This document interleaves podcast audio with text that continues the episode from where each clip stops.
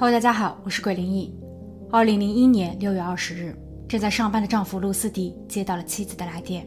妻子安德利亚说：“我想你可能需要立马回家。”丈夫问：“是出了什么事吗？”妻子回答：“有人受伤了。”丈夫追问：“是谁？”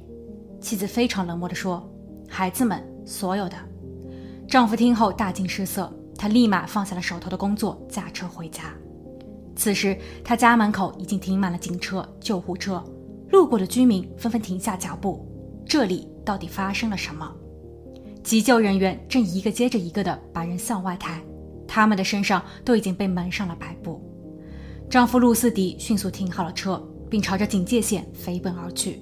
他看见妻子安德利亚已经被戴上了手铐，他面无表情地跟着警员坐进了警车。露丝迪赶紧拉着一位正在做记录的探员询问道：“我是这家的男主人，我的孩子们情况如何？”探员看了看他，非常遗憾地说：“当时有四个平躺在客厅的沙发上，他们浑身都已经湿透了，还有一个在装满污水的浴缸里被发现。五个孩子都已经没了，没了五个，全部！”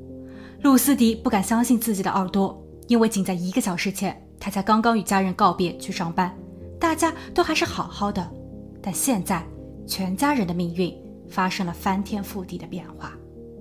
而探员接下去的话更是让他目瞪口呆。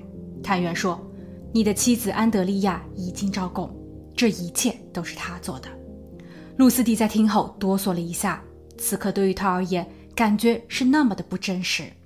随后，露丝迪跟随探员去到了警局。坐在审讯室里的他，开始向探员叙述起了他的妻子，以及在他家里那些不想公开的秘密。一九六四年，安德利亚在德州出生，他的父亲来自于德国，母亲来自于爱尔兰。性格内敛的他，是家中五个孩子中最小的。据他的同学回忆说，安德利亚一开始在学校并不合群，但他却非常努力的想要改善这一情况。为了克服自己的胆怯，安德利亚曾主动提出要担任学校校游泳队队长一职，还在毕业典礼上代表毕业生们发言。一九八六年，安德利亚在休斯顿大学取得了她的护士上岗证。一九八九年时，她遇到了自己未来的丈夫露斯迪。露斯迪是一位 NASA 工程师，与安德利亚同岁。当时，他与安德利亚住宿在同一公寓中，两人也因此结缘。一九九三年四月十七日，他们喜结连理，两个人都想着在条件允许的情况下生很多很多个孩子。也正如他们所愿，婚后的第二、第三和第五年，他们先后生了三个儿子。安德利亚做起了全职妈妈，全心全意地照顾着孩子们。之后，夫妻两人还做出了一个重大的决定：他们购买了一辆房车，全家人一起边旅行边工作。这样其实也挺好。三个儿子在旅途中无忧无虑地茁壮成长着。一九九九年二月，一家五口迎来了他们第六位家庭成员——小弟弟鲁克。丈夫露斯迪依旧满心欢喜，但妻子安德利亚却开始沮丧，因为她觉得自己没有能力一个人看管四个孩子，况且六个人住在房车里也实在是太过拥挤了。四个月后，他们终止了房车生活。并计划着要购买一套大房子，但让丈夫猝不及防的是，仅仅过去了两天，当他在外面看房时，安德利亚却服下了大量的安眠药，企图轻生。幸好有营地的其他车主因为孩子的哭闹声留意到了异样，安德利亚被及时的送往了医院。虽然安德利亚摆脱了生命危险，但她也同时被诊断出患有产后抑郁和焦虑。在安德利亚出院后，她住回了她的父母家。而丈夫露斯迪也抓紧时间选购房产，他已经看中了一套，等几日后妻子的状态再好一些时，会带她去看看。可计划赶不上变化，两周后，安德利亚自说自话地离家出走了。他的父母表示，安德利亚的情绪一直很不稳定，他一度拒绝交流，拒绝喝水，不停地咬指甲、抓头发，他还把医生开给他的药片都扔进了马桶里冲掉。最可怕的是。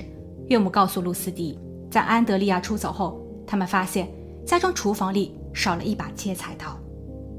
丈夫听后立马驱车找人。当安德利亚被发现时，他正玩弄着手中的厨房用具。然后他把她架在了自己的脖子上。露丝迪不敢轻举妄动，她陪在妻子的身边说了好久的话。等她稍许平复后，丈夫一把夺下了危险工具。安德利亚第二次入院，医生调整了药品和用量，并监督她每日定时服药。Hey, it's Kaylee Cuoco for Priceline. Ready to go to your happy place for a happy price? Well, why didn't you say so? Just download the Priceline app right now and save up to 60% on hotels. So, whether it's Cousin Kevin's Kazoo concert in Kansas City, go Kevin, or Becky's Bachelorette Bash in Bermuda, you never have to miss a trip ever again. So, download the Priceline app today. Your savings are waiting. Go to your happy place for a happy price. Go to your happy price, Priceline. 两个月后，安德利亚的精神状况好了很多。在他出院时，医生特别嘱咐，安德利亚的病情是他行医生涯中见过最为严重的一个。他患有抑郁的同时，还患有严重的妄想症，所以医生建议家人一定要对他二十四小时看护，尽量避免他与孩子的独处。另外，他的药不能停。丈夫露斯蒂听后点了点头，然后带着妻子住回了他购置的新家。一套三室两卫的独栋别墅。此时的安德利亚非常开心。出院七周后，二零零零年三月，安德利亚突然开始恶心反胃。经检查，她竟然再度怀孕。安德利亚说：“她想要留住这个宝宝，这是上帝赋予的使命。”之后，她自行停用了药物，并在当年的十一月三十日生下了第五个孩子，是一个非常可爱的女儿，取名为玛丽。玛丽的降临。似乎是一种希望，因为生产过后，安德利亚在没有药物控制的情况下，病情也没有再复发。到二零零一年三月十二日，安德利亚的父亲因病离世，安德利亚因为无法接受事实，第三次失控，她开始昼夜不停地朗读着圣经，人也开始变得喜怒无常。丈夫赶紧送她去了医院，经治疗，安德利亚的症状有所缓解。由于丈夫在白日里需要外出上班，所以她请求岳母过来帮忙，在照顾几个孩子的同时，顺便也帮忙看护一下安德利亚。在之后的日子里，岳母和丈夫默契地交替着，从来都没有出现过状况。在最近的一周，丈夫露斯迪发现安德利亚已经慢慢恢复正常。他还说，他想要成为一名出色的妈妈。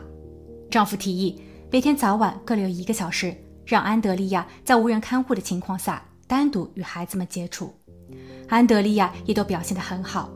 可谁也没有想到，二零零一年六月二十日，一切都毁了。案发七天后，丈夫露斯迪为五个孩子举办了葬礼。长子洛亚七岁，他非常独立，也很懂事。老二约翰五岁，是一个有魅力的孩子。今年秋季，他原本是要去小学报道的。老三保罗三岁，他是那么的可爱安静，与比他小一岁的四弟卢克形成了鲜明的对比。因为老四天不怕地不怕，是个闯祸鬼。最小也是最漂亮的女儿玛丽才刚刚六个月，他们都还没有来得及认识这个世界，就已经匆匆离去，才将葬礼的所有人都哭了。然而丈夫露斯迪还在忧心着另一个人，他的妻子安德利亚。在真实的安德利亚的背后，似乎一直有一张无形的手推动着整个悲剧的发生。This episode is brought to you by Shopify. Do you have a point of sale system you can trust, or is it a real POS? You need Shopify for retail. From accepting payments to managing inventory, Shopify POS has everything you need to sell in person. Go to shopify.com slash system, all lowercase, to take your retail business to the next level today. That's shopify.com slash system. 面对警方的审讯，安德利亚主动交代说，当天早上她在八点十分左右起床，然后等着丈夫九点去上班，因为她知道从丈夫离家一直到她的母亲来家里照顾她，这之间有一小时的空档期。 他先后把二儿子、三儿子和四儿子轮流带进了浴室，他一边给他们洗澡，一边跟他们聊天。然后他突然把他们都按入了水中，直到他们失去挣扎。他抱着已经没有气息的儿子走出浴室，将他们放在了沙发上排成一排。接着以同样的方式送走了最小的女儿玛丽。令人惶恐的是，当安德利亚正在处理玛丽时，被大儿子诺亚看见了。诺亚很惊慌，他试图逃跑，但安德利亚没有给他机会。两个人曾发生过争斗，诺亚的身上有一些淤伤，他的力气始终没有母亲的大。诺亚的最后一刻还拽下了妈妈的一缕头发。探员听后认为，安德利亚的作案过程有条不紊，甚至可以如此清晰地回忆每一细节。可见当时的他头脑清醒，早有预谋。他并不是在精神状态出现问题时做的案，而且在案发两天前，安德利亚曾去见过大夫，大夫表示他的病情已经稳定，所以安德利亚应当被刑事起诉。二零零二年三月，案件开庭，安德利亚的律师以精神错乱作为辩护理由的同时，还指出了推动整个悲剧的另一关键人物迈克尔。迈克尔是基督教的传教士。安德利亚在恋爱时通过露丝迪认识了他。至此以后，安德利亚会经常参与迈克尔的传教活动，并且对于他的讲述内容深信不疑。甚至在安德利亚的家中，他还保留着多份录像带，里面全部都是迈克尔的传教课程。这似乎已经变成了他的精神食粮。在录像带中，迈克尔劝说着大家要多生孩子，因为只有这样。上帝才可以挑选合适的人成为英雄。他还主张不要相信医生，不要吃药，因为那些都是撒旦的幌子，会让百姓变得邪恶。而这些荒谬的言论却已经彻底的给安德利亚洗脑成功。安德利亚一直觉得迈克尔很有内涵，是个世外高人。在得知迈克尔卖掉了自己的房产，住进车内到处游历时，她觉得这是上帝的指引，所以她和丈夫商量。也想买一辆房车过旅居生活，甚至她在为孩子起名字时也参考了圣经，但她其实并不知道，传教士迈克尔就是因为极端的思想被人孤立，不得已才过上了到处漂泊的日子。据了解，安德利亚还曾私下与迈克尔联络。一开始，迈克尔很肯定安德利亚是一位伟大的母亲，他的孩子们能够得到上帝的青睐。但当他的第四个儿子出生后，迈克尔却突然改口，他说：“安德利亚已经黑化。”也就是因为这一点，让原本已经被生活压得喘不过气来的安德利亚愈发的沮丧、孤单和抑郁。加上他最爱的父亲离世，安德利亚被彻底击垮。律师接着说：“安德利亚的丈夫露斯迪在失去孩子后，并没有埋怨或放弃妻子，他一再对外宣称，伤害他孩子的女人不是安德利亚。”那是为什么？因为无论是健康的安德利亚，还是已经神志不清的他，始终是爱孩子的。安德利亚曾表示，自己之所以这么做，都是为了孩子们好。因为迈克尔曾告诉过他，他是撒旦和罪恶的附体，他没有办法教导出一个好孩子。坏孩子在长大后注定是要下地狱的，而唯一的出路就是在他们到达十岁前，把他们都送入天堂。安德利亚相信。他这么做都是正确的。由于德州的法律对于精神错乱的辩护十分严格，通常百分之七十五的案件都会以失败告终，所以对于此案，法官和陪审团也没有买单。他们最终给出了判决：安德利亚终身监禁，四十年内不得假释。在安德利亚入狱三年后，二零零五年一月六日。德州上诉法院撤销了原来的定罪，因为在一审中，检方表示安德利亚自称他先前看过一部纪录片，在那一档节目中有一集讲述了一位将孩子溺死的妇女因为精神错乱而被判无罪，所以这在很大程度上让法官和陪审员认为安德利亚的心机颇深。但那一档节目的制片人在后期反馈说，经调查，他从未拍摄过类似影片。所以这一切都是安德利亚的幻想。二零零六年七月，安德利亚的案件再次开庭，公众对此案件的关注度依旧很高。部分人认为她是一个狠心的女人，无情断送了五个孩子的前程，但也有人认为安德利亚十分可怜。她得了产后抑郁，却没能得到及时的治疗。她遇到了一个极端的传教士，这让本就游走于悬崖边的她，最终坠入深渊。而作为丈夫的露丝迪似乎也有不小的责任，因为医生明明告知过他，安德利亚的病情很严重，药不能停。那么他为什么还要与妻子生孩子？他难道不知道停药对于安德利亚，或者说对于整个家庭而言风险很大吗？最终，法官宣判安德利亚无罪，但他必须被转入精神病医院接受治疗，直至彻底康复。对于这一判决，安德利亚的律师表示，这个结论令人满意，因为在某一种程度上，他改变了精神病人在刑事司法体系中的待遇。安德利亚在进入医院接受治疗后得到了很好的照顾，他的情绪也已经慢慢稳定，对于错误的极端想法也在慢慢转变。他会时常看着儿女们的录像，回忆着他们美好的过去。他真的很爱他们。他还在律师的帮助下成立了基金，旨在帮助那些真正的精神病患者应对生存、法律和未来。二零零五年，安德利亚恢复了单身，前夫露斯迪也重新再婚。还有了一个儿子，他会经常带着家人们探望前妻。